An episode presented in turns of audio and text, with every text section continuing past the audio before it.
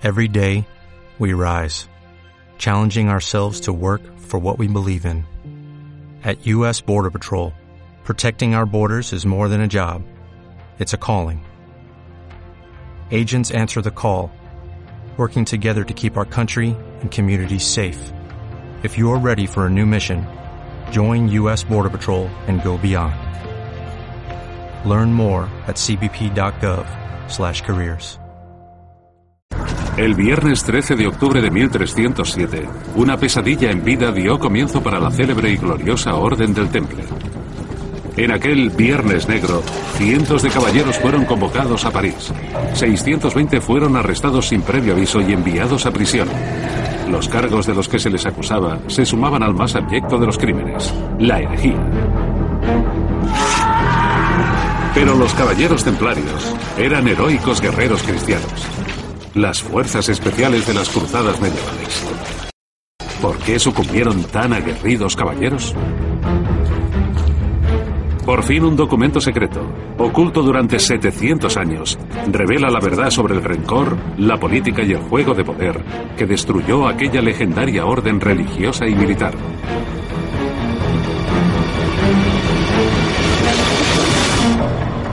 Los secretos de la cruz, el juicio a los caballeros templarios.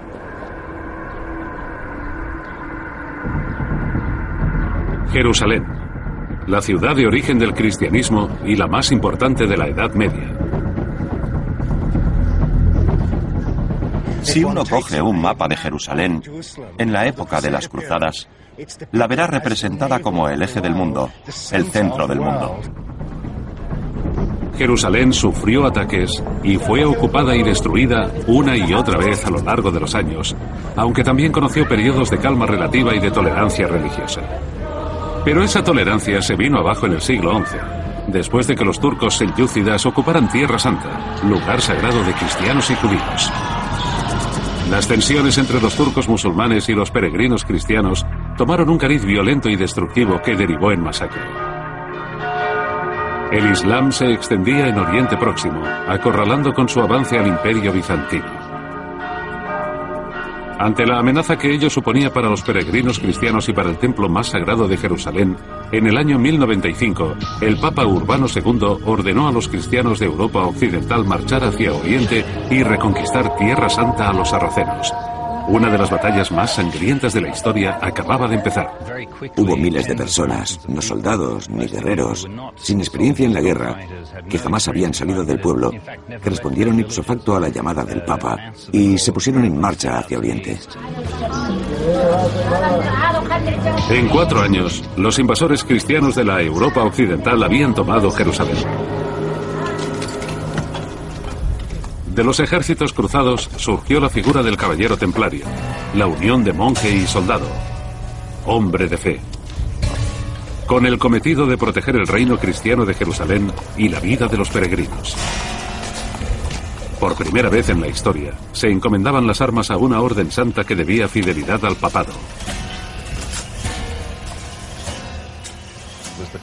Fueron los templarios los que introdujeron la idea de combinar la vida monacal con el título de caballero y con la actividad militar. Vivían según el código monástico y su jornada incluía oración, instrucción y cuidado del habituallamiento.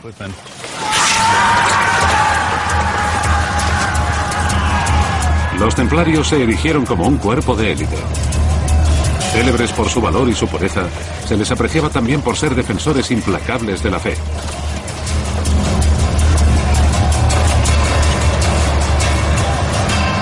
Cuando se dieron a conocer en el ámbito mundial, despertaron la imaginación de los pueblos de distintas formas. Se creía que era una buena iniciativa. A medida que el relato de sus victorias se iba extendiendo a Europa, los templarios se convirtieron en grandes héroes del cristianismo.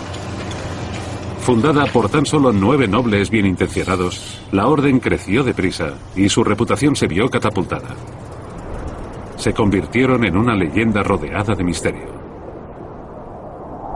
En torno a ellos se arremolinaban mitos, rumores y leyendas. Al parecer ellos mismos lo fomentaban. Al menos no lo negaban. Se podría considerar que se ocultaron tras ese mito durante la mayor parte de su historia. Un erudito de la época, Bernardo de Claraval, les describió como guerreros fuertes por un lado y monjes que luchaban contra el vicio y los demonios por el otro. Un cuerpo de hombres que no debían temerle a nada. Hombres que no temían a la muerte y que creían que el Señor les observaba y les convertiría en sus mártires.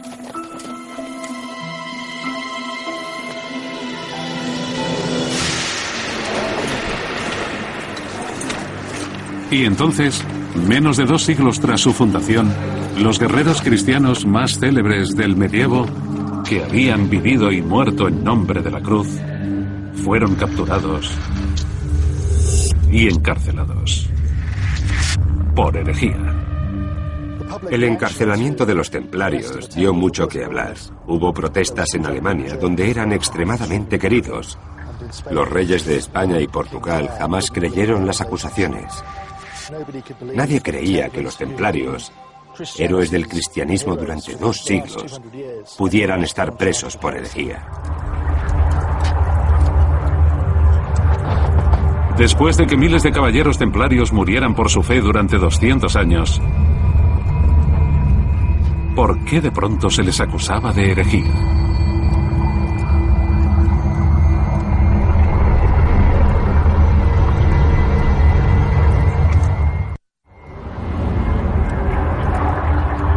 París 1307.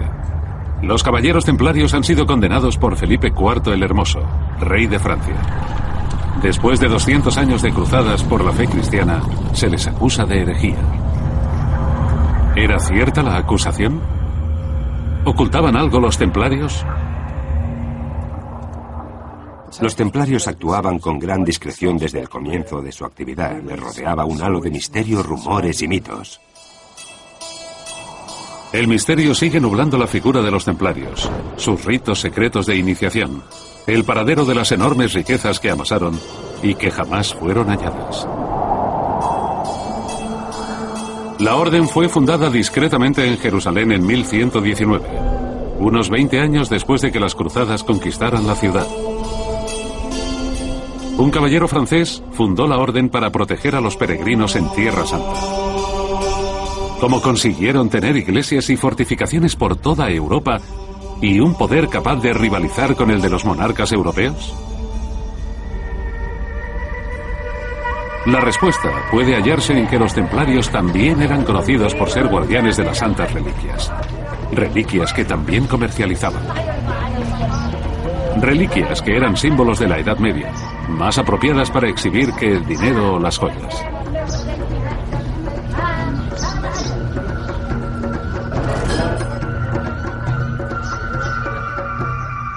Las que más interés despertaban en la Edad Media eran las procedentes de Tierra Santa. Estaban muy solicitadas. Los marchantes y nobles se las disputaban. Eran objetos de veneración en monasterios y catedrales por toda Europa. Los templarios eran conocidos en todo el mundo por custodiar reliquias, sobre todo las pertenecientes a la historia de Jesucristo. Bastaba el sello de un templario para garantizar la autenticidad de una reliquia. Parte del misticismo que condujo a la canonización de Luis IX, rey de Francia, fue la búsqueda de dos reliquias destacadas. Un fragmento de la Veracruz, perteneciente según se creía a la cruz en la que crucificaron a Jesucristo, y la corona de espinas. San Luis las adquirió ambas cuando la Orden del Temple se hallaba en su apogeo. San Luis diseñó y construyó esa capilla como un enorme relicario. Un lugar inmenso donde custodiar las reliquias de la historia de Jesucristo que había conseguido. Hoy, como entonces, se cree que las reliquias confieren el poder divino de realizar milagros y conceder deseos. Las reliquias de San Luis y la magnífica iglesia gótica que construyó en París para consagrarlas convirtió a Francia en un lugar de peregrinación destacado. Las reliquias otorgaban prestigio y poder. Jerusalén era el lugar donde más reliquias de la historia de Jesucristo se hallaron y los templarios formaron su hogar en el mismo centro de la ciudad vieja. Los templarios se establecieron en el monte del templo, la parte sur de la explanada de las mezquitas, donde se encuentra la mezquita de Al-Aqsa, que se convirtió en cuartel general de la Orden del Temple. De ese modo se hallaban en la zona más importante de Jerusalén.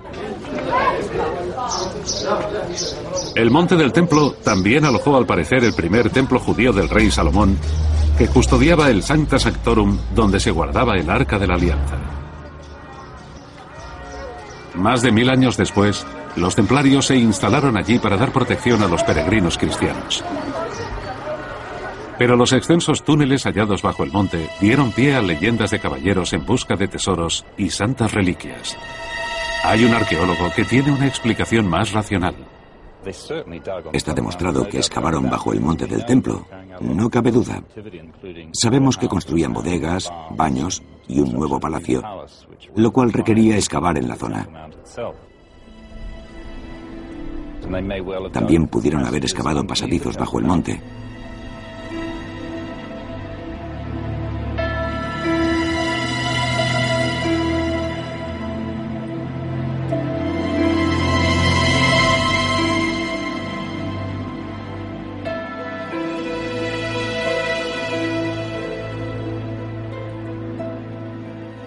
Este es el túnel subterráneo que descubrió Charles Warren en 1867. En aquel momento estaba lleno de aguas residuales y él iba a la deriva en una puerta de madera. El túnel es uno de los cientos que se encuentran debajo de Jerusalén y del monte del templo.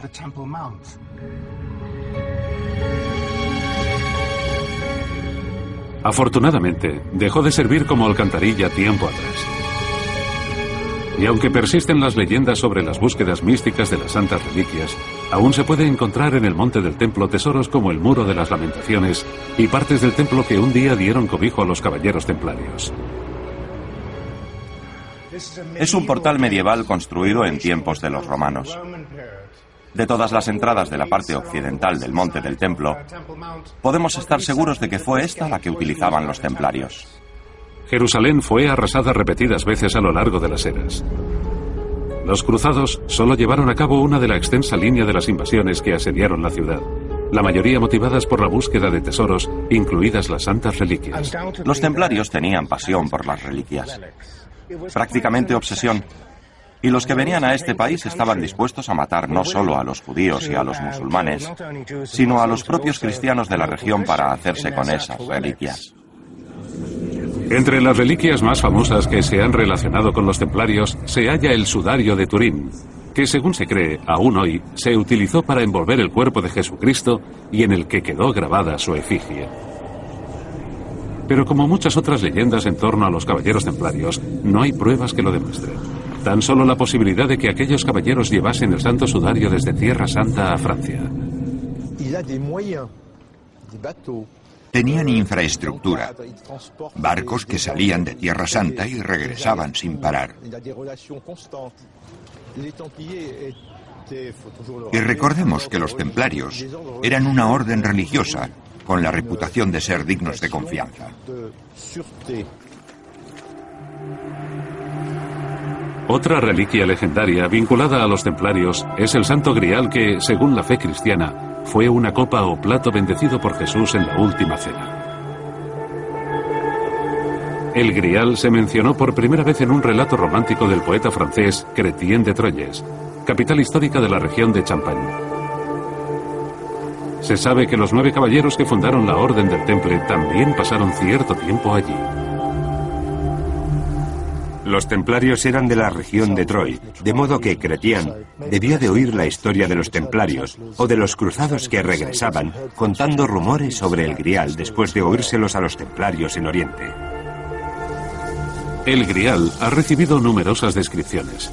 En el relato original es un plato. El poeta francés Robert de Boron describe el grial como el cáliz que José de Arimatea utilizó para recoger la sangre de Jesucristo. Otros han sugerido que es un tesoro más bien espiritual y no físico. En el poema de Wolfram von Eschenbach, Perceval busca un grial que se describe como una piedra. Esa piedra podría representar distintas cosas, como el despertar espiritual o la gracia de Dios, pero, como siempre, el grial parece negarse a que lo concibamos con una sola forma. Sea como fuere, la idea de que el santo grial está oculto en alguna parte es muy tentadora para la imaginación popular. Y aunque haya pruebas irrefutables que relacionan el grial con los templarios, los misteriosos caballeros tenían asuntos más tangibles entre manos. Los templarios no estaban obligados a informar qué hacían. Lo único que se sabía era que estaban luchando en Oriente Medio, pero se les daba muy bien ganar dinero. La orden se convirtió en una gran compañía multinacional. Al construir castillos e iglesias por toda Europa, también inventaron la banca internacional y el cheque. Los viajeros depositaban dinero en un templo y se les entregaba una nota que podían canjear por dinero en otro templo.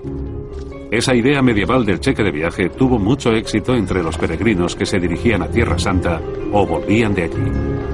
Aunque la ley eclesiástica prohibía los intereses, el coste de los gastos y otros recargos permitieron a los templarios amasar una fortuna considerable.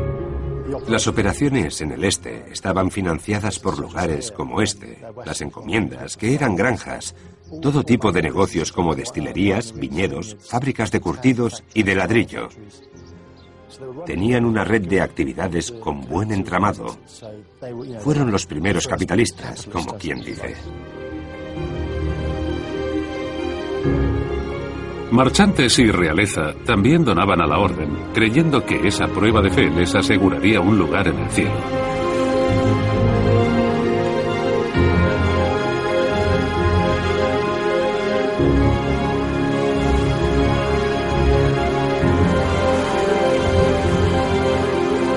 Y los templarios no pagaban impuestos.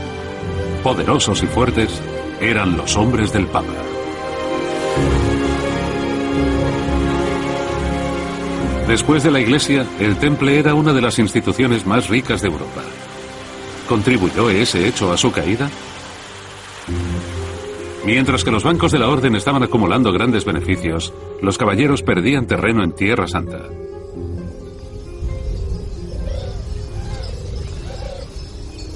Hacia mediados del siglo XII, la marea se había llevado a las cruzadas. Hacia el año 1187, el sultán Saladino dirigió una fuerza renovada. A 112 kilómetros al norte de Jerusalén, la batalla de los cuernos de Jatín fue el principio del fin. El gran error del ejército cruzado fue acudir a enfrentarse a Saladino bajo sus condiciones y en situación difícil, con el calor estival, viajando hacia Oriente con el sol de cara al amanecer, y el 4 de julio se vieron rodeados por un ejército más fuerte. Fue una derrota rápida y decisiva. El ejército cristiano, que contaba con 20.000 soldados y un millar de caballeros templarios, fue destruido.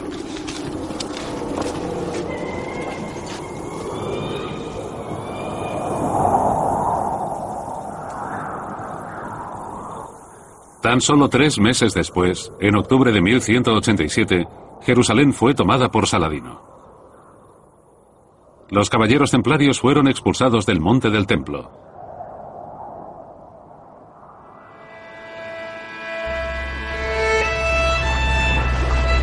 Cuatro años después, su fortaleza fue trasladada a Acre, en la costa de Tierra Santa.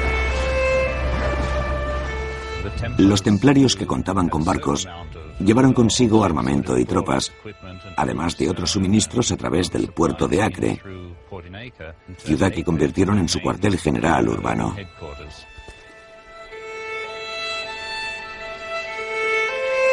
A medida que las cruzadas perdían protagonismo en Oriente, los caballeros templarios resistían, se negaban a marcharse y seguían luchando desde las fortificaciones como Acre. Pero el peso de su nombre también se empezó a debilitar.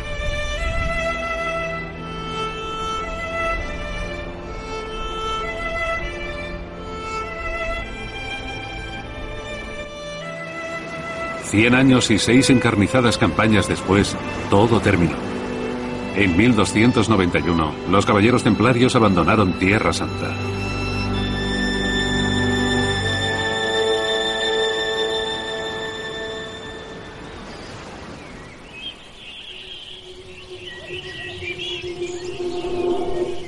Los templarios se retiraron a Europa. Muchos volvieron a Francia.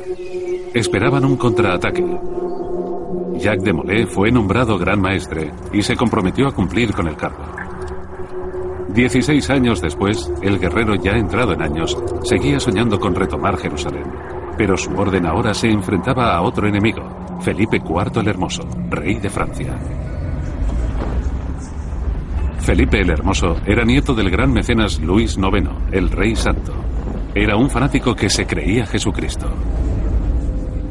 Felipe IV era un rey increíblemente ambicioso y una de las cosas que más le motivaba era el deseo de ser el rey más cristiano de Europa. Nada le detendría ante ese objetivo.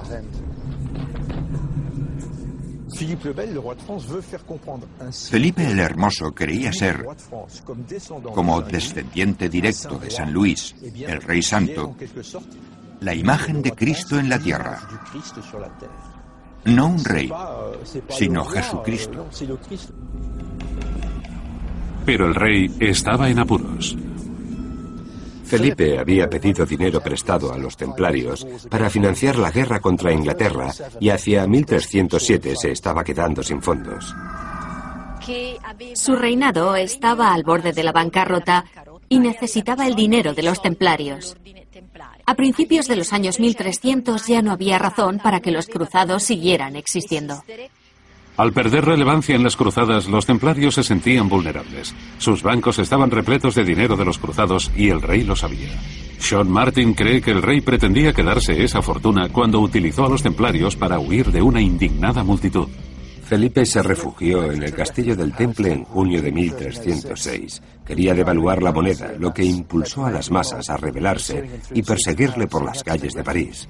Tuvo que refugiarse en el templo. Fue entonces cuando vio los tesoros que allí se guardaban, oro, monedas y mucho más. Felipe decidió suprimir a los templarios y quitarles su capital, pero no tenía poder sobre ellos. Solo el Papa podía gobernar la orden con legitimidad, pero el rey necesitaba desestabilizarla. Seguramente le Felipe IV extendió rumores difamatorios y muy negativos sobre los templarios y la orden. Consiguió con gran astucia que esas calumnias se filtrasen en la opinión pública como un veneno que acabó minando los cimientos sobre los que se había fundado la orden. Y en 1307, tras haber arruinado la reputación de la orden, el rey lanzó un ataque sorpresa en el que capturó a Jacques de Molay y a todos los templarios de París.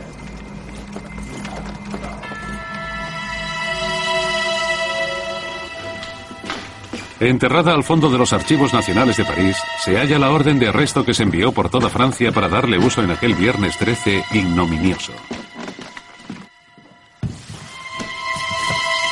Felipe IV atacó las iniciativas secretas de los templarios y les atribuyó un comportamiento disoluto tras las puertas cerradas. Se les acusaba de corrupción financiera y de sodomía.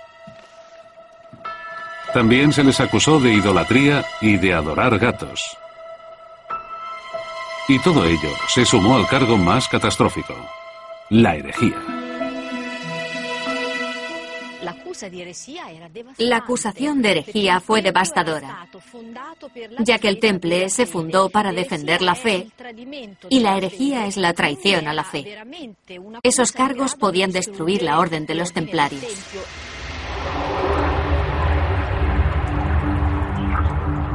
Al gran maestre Jacques de Molay se le acusó de 104 cargos de conducta impropia y herejía.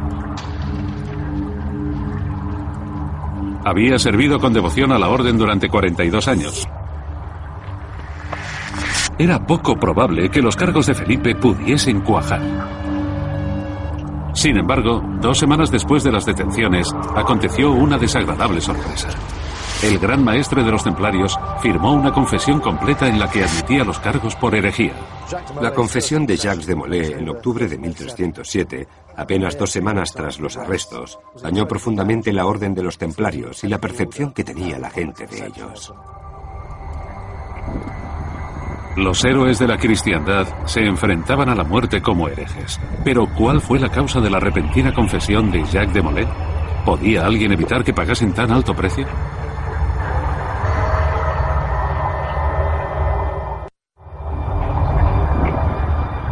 Tras 200 años de guerra en Tierra Santa al servicio de la fe, el gran maestre de los templarios destruyó la reputación de la orden con una confesión de herejía.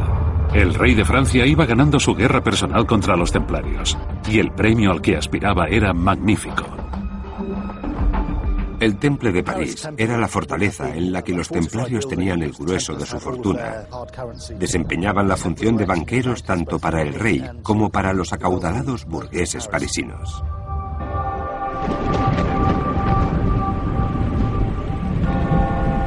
Al rey le parecía que ese dinero estaba mucho más cerca ahora que había encarcelado a los cinco líderes en el castillo de Chinon y que el gran maestre de los templarios le había entregado una confesión de herejía.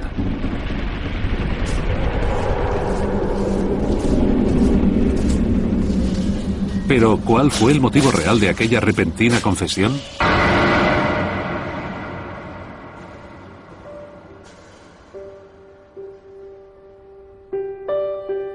La tortura.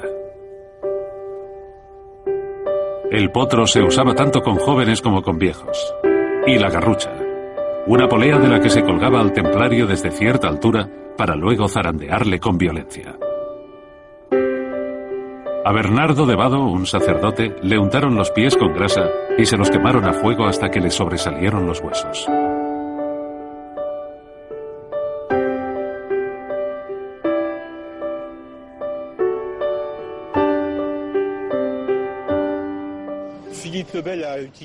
Felipe el Hermoso utilizó la tortura porque era una práctica habitual en los juicios de la época.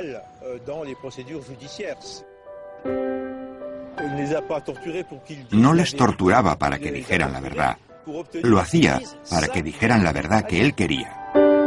Pero a Felipe no le iba a salir todo tal y como tenía planeado. Al ser los caballeros templarios una organización militar religiosa, estaban bajo la protección directa del Papa. Ni el rey de Francia ni el de Inglaterra tenían derechos o poder directo sobre ellos. El Papa era el único hombre que podía salvar a los templarios. Pero el papado estaba pasando por un momento de debilidad y de impotencia. Clemente V era poco más que una marioneta movida por los hilos de Felipe IV. El rey ya había destruido él solo a un papa anteriormente y apoyado el nombramiento de Clemente V. Y se aseguró de que el papa supiera quién era el que mandaba.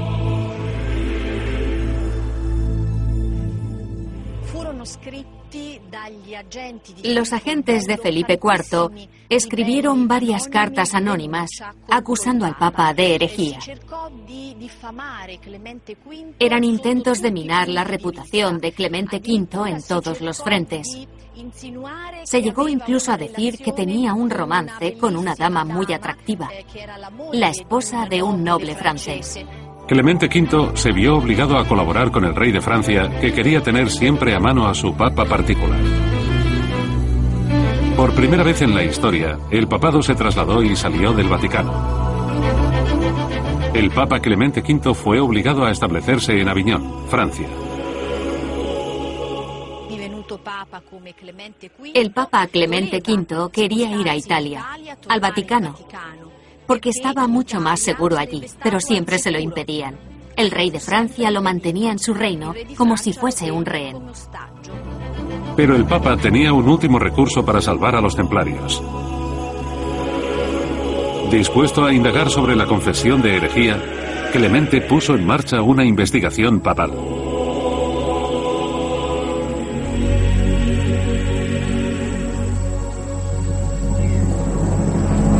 Aún así, los templarios tendrían que afrontar la tormenta, pero esta vez sería la Iglesia y no los interrogadores del rey los que la llevarían a cabo.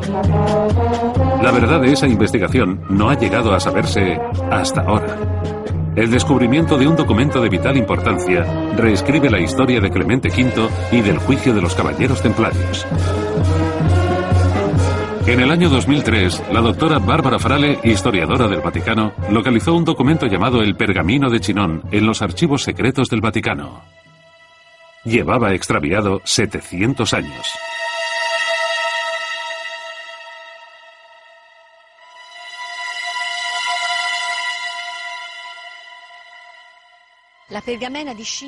El pergamino de Chinon es el documento original sobre una investigación que llevó a cabo una comisión cardenalicia sobre el gran maestre del temple y otras cabezas visibles de la orden. Durante el pontificado de Clemente V, todos los documentos sobre los templarios se guardaban en la misma carpeta, bien organizados. Con el tiempo, y en parte debido a que Napoleón expolió los archivos papales y los llevó a Francia, la carpeta se dividió y los documentos se perdieron.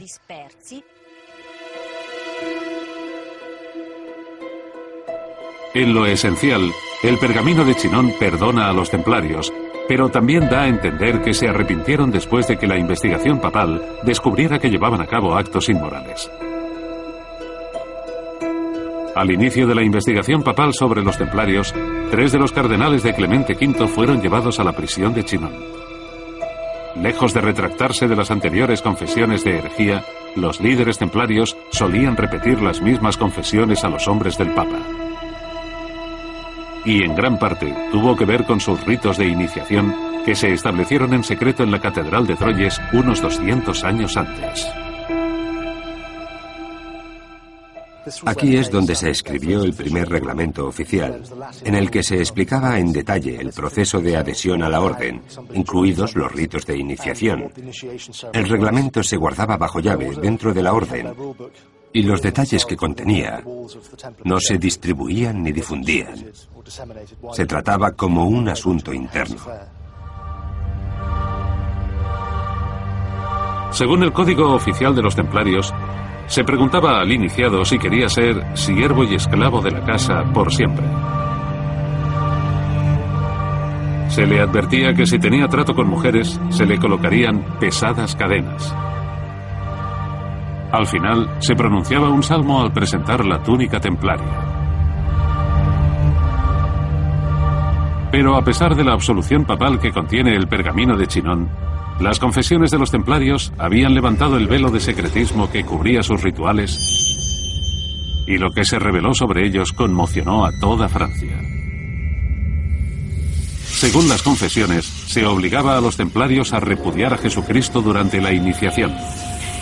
Una traducción de las pruebas aportadas por el templario Godofredo de Charny describe cómo otro caballero le mostró un crucifijo y le ordenó que renegase de Jesucristo en lugar de jurarle fe.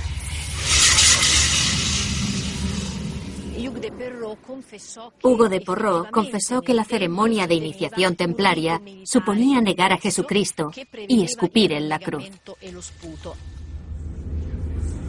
Jacques de Molay repitió la confesión que le había dado al rey, según la cual el receptor le enseñaba la cruz y le exhortaba a renegar del Dios cuya imagen representaba dicha cruz y a escupir sobre ella.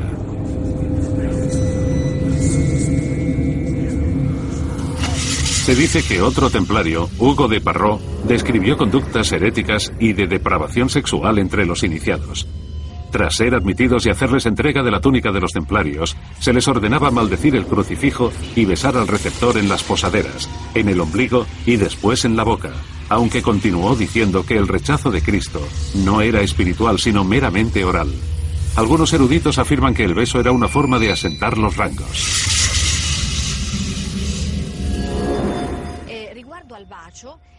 El beso era una parte humillante del ritual para el nuevo templario y se hacía para que entendiese que debía ser obediente y subordinarse a su superior.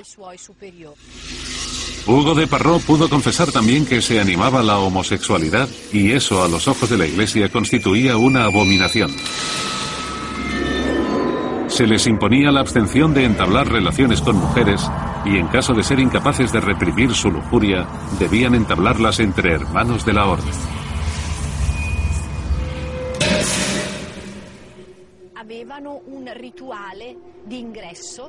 Establecieron un ritual de obediencia que era de naturaleza indecente e impropia para una orden religiosa. Las confesiones de los templarios se sumaron a una letanía de herejías. Al parecer, habían admitido su homosexualidad, blasfemias y profanaciones de la cruz. Felipe IV había arrancado la primera confesión a los templarios mediante la tortura, pero ¿habían procedido de igual modo los hombres del Papa?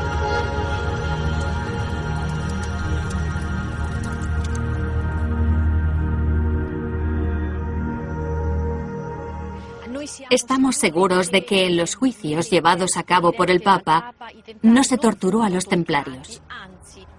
De todas formas, los templarios estaban en un brete. El gran maestre y sus lugartenientes se habían condenado ante los representantes de la mayor autoridad cristiana del mundo.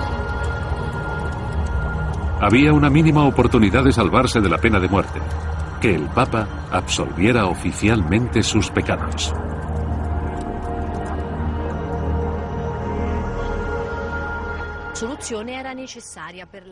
Era necesario absolverles para que se salvaran, porque el cargo de herejía era extremadamente grave. La ley pedía la absolución, de otro modo no había salvación posible. Durante siglos se ha creído que el Papa condenó a los templarios cuando en realidad les había salvado.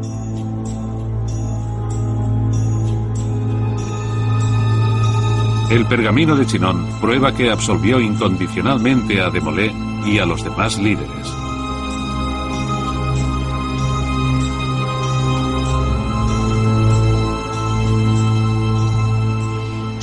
Existía cierta tendencia a creer que la Iglesia condenó a los templarios.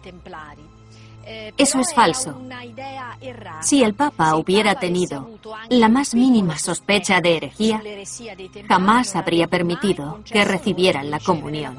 El Papa absolvió a los templarios porque creyó que cometían actos de herejía como prueba de resistencia para prepararse para los retos extremos de fe a los que podían ser sometidos por el enemigo musulmán en Tierra Santa.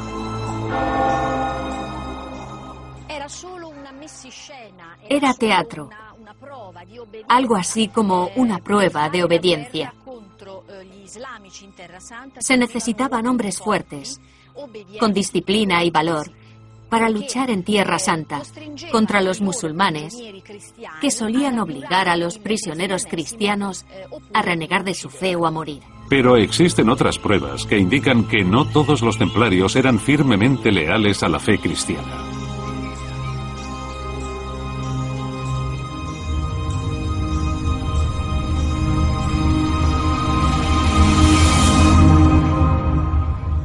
En los muros de la prisión de Chinón, los presos templarios dejaron tras de sí extrañas inscripciones. Entre formas geométricas se aprecia claramente en una de las paredes el símbolo de Venus, diosa pagana del amor a la que rendían culto los romanos. Un corazón del que emerge una flor indica una referencia a la versión griega de la misma diosa, cuyo nombre es Afrodita.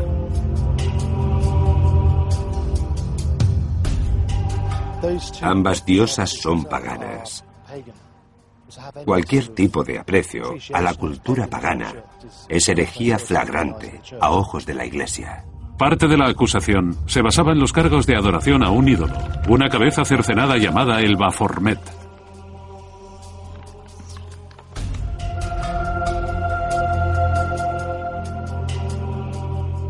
Uno de los muchos rumores sobre los templarios es que se encontró una reliquia bajo el monte del templo de la que se decía que era nada menos que la cabeza embalsamada de Juan Bautista.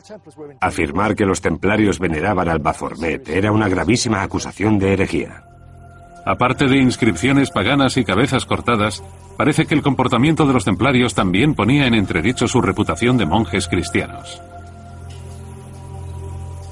Aunque fuesen héroes de la cristiandad, los templarios eran también personas de carne y hueso, con todos los defectos que eso conlleva. Esto se refleja en un dicho de la época, beber como un templario. Es imposible saber a ciencia cierta si los templarios cometían o no los actos de herejía con el propósito de entrenarse. pero indudablemente llevaban dando la vida por la causa cristiana unos 200 años.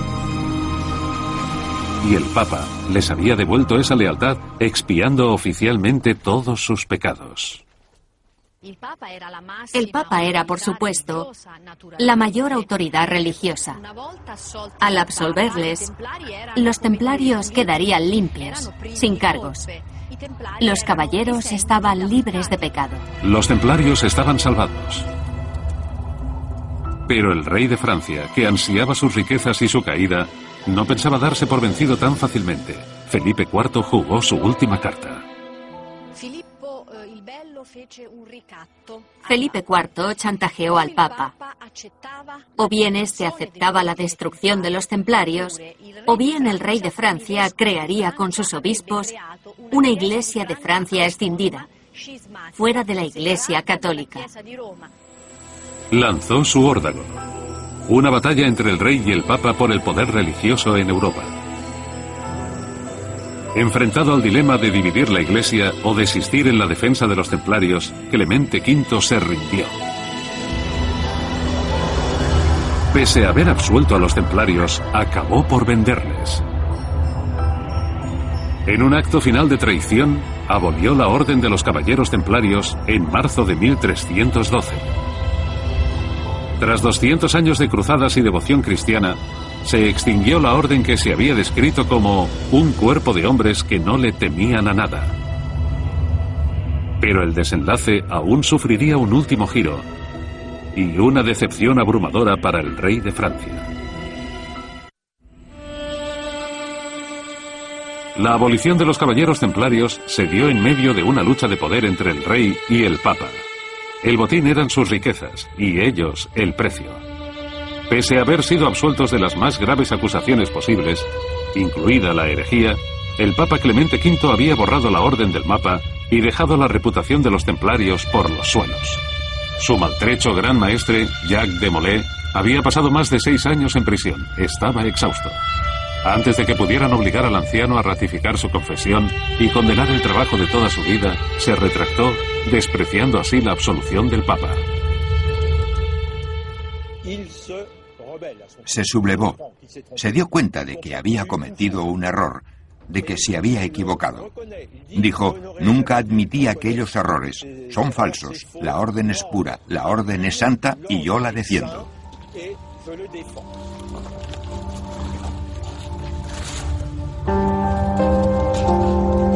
Felipe IV aprovechó la ocasión. En cuestión de horas, prendió al anciano de 72 años y lo llevó al río Sena para ejecutarle.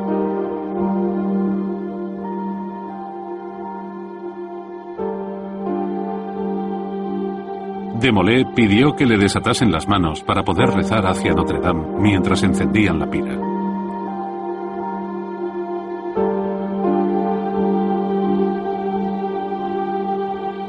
Pero al parecer, el viejo guerrero se llevó un gran secreto a la tumba. Mientras los templarios eran exterminados, su banco más grande, el Temple de París, fue asaltado por los hombres del rey. Sus arcas estaban vacías. Las posesiones de los templarios en Normandía sumaban más riquezas de las que tenía toda Inglaterra. Pese a ello, no se encontró nada.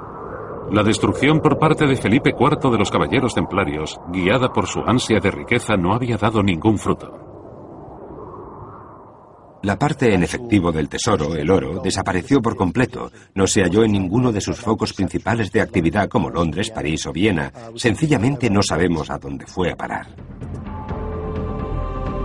Los templarios debieron de recibir algún tipo de advertencia sobre los planes de Felipe el Hermoso, lo que les había permitido preparar la huida de los caballeros de menor renombre. ¿Pudieron ellos haberse llevado el tesoro de la orden? Poco antes de los arrestos, la flota de los templarios aquí, en La Rochelle, desapareció. Nadie ha podido asegurar nunca cuántos barcos había aquí ni lo que contenían, pero desaparecieron por completo de la faz de la tierra. ¿Es posible que los caballeros templarios rieran los últimos? El mejor lugar al que podían huir con su tesoro era Escocia, donde Roberto I les protegería. Pero a día de hoy nada se ha encontrado.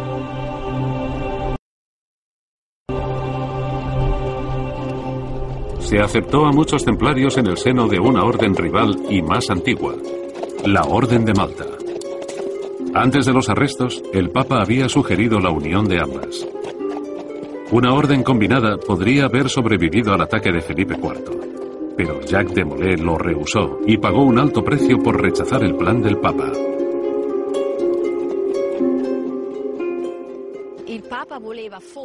Quiso unir a los caballeros templarios y a la Orden de Malta para crear una nueva orden que estuviese limpia de pecado y fuese útil para la reconquista de Jerusalén.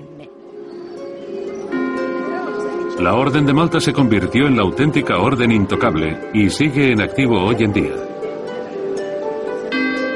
Con sede en Roma, ostenta el cargo de observador de las Naciones Unidas y es la organización de beneficencia más antigua del mundo. En cuanto a los templarios, su orden, antes inmensa, poderosa y enormemente rentable, se esfumó sin más. Algunas de las reliquias que se consideran muy cercanas a ella aún perduran.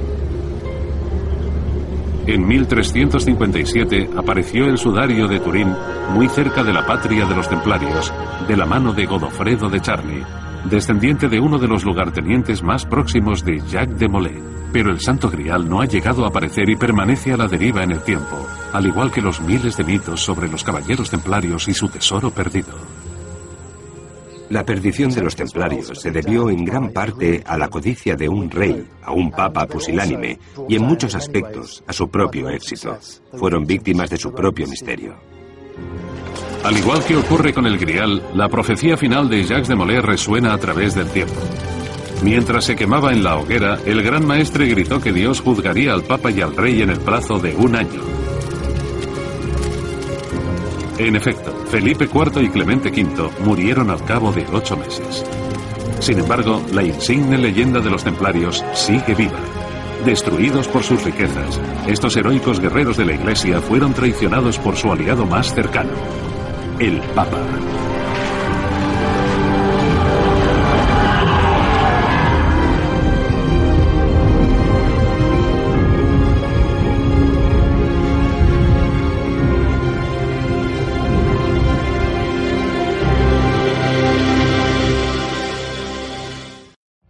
Every day, we rise, challenging ourselves to work for what we believe in.